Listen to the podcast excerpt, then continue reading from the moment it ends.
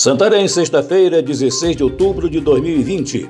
Aqui é Oswaldo de Andrade, direto da redação do jornal O Impacto. Confira as notícias que são destaque nas páginas do seu jornal O Impacto.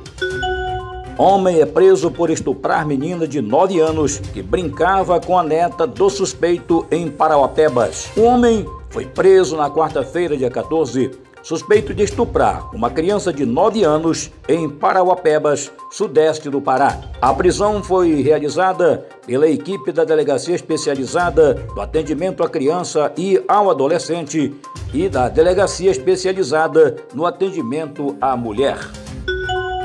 Detran vai leiloar mais de 700 veículos nesta sexta-feira. O Departamento de Trânsito do Estado do Pará faz nesta sexta-feira mais um leilão virtual para a venda de 771 veículos que estão no parque de retenção do órgão em Belém e nos municípios de Marabá, Parauapebas, Santarém e Itaituba. Os carros e motocicletas disponíveis para lances foram apreendidos, recolhidos ou removidos em fiscalizações de trânsito e se encontram no local há mais de 60 dias.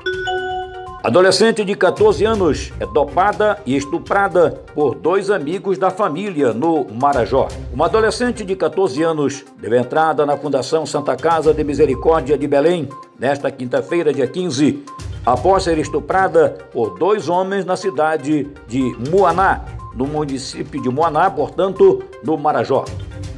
O crime aconteceu no dia 3 de outubro e a vítima ficou com várias sequelas físicas e emocionais por conta da violência. De acordo com familiares, os agressores são conhecidos da jovem. Ela estava próximo ao porto de Mocajatuba, em uma quadra de esportes, quando um deles se aproximou para conversar e lhe ofereceu um copo com refrigerante. A menina aceitou e, algum tempo depois, começou a passar mal. O homem a conduziu para uma residência que fica atrás da casa do pai desse elemento e, juntamente com um comparsa, a estupraram.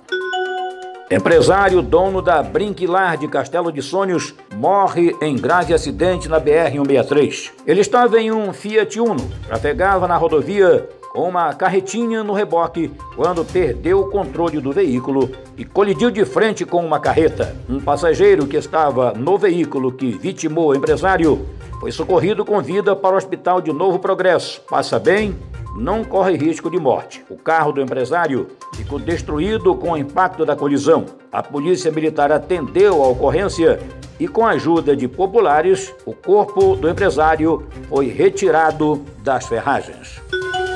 Madeira clandestina e prostituição infantil em porto sem licença ambiental. A Polícia Federal de Santarém investiga a denúncia de comunitários da comunidade de São José distante a cerca de 12 quilômetros de Cachoeira do Aruã, no interior, projeto de assentamento agroextrativista Lago Grande, sobre a existência de portos de madeireiras, possivelmente ilegais, que foram construídos para escoar matéria-prima sem licença ou autorização do órgão competente. A grande circulação de caminhoneiros no local estaria também provocando prostituição infantil.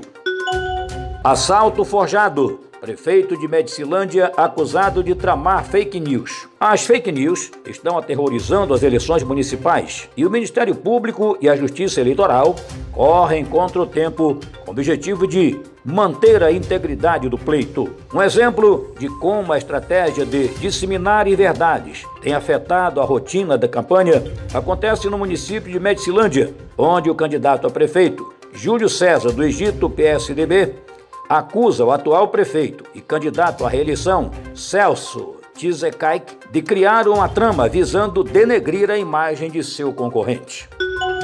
Operação Ouro Frio 2. Polícia Federal realiza missão para inutilização de máquinas e destruição de pistas de pouso usadas para abastecimento de garimpos clandestinos no Pará. A Polícia Federal está dando sequência à segunda fase da Operação Ouro Frio, que tem por objetivo o combate à exploração ilegal de ouro no Pará. De acordo com investigadores, as ações retomadas ontem visam ao sequestro de aproximadamente 14 milhões em bens. Até o momento, foram apreendidos mais de 44 quilos de ouro. Para mais notícias, acesse www.oimpacto.com.br. Até a próxima, um ótimo final de semana e muito obrigado.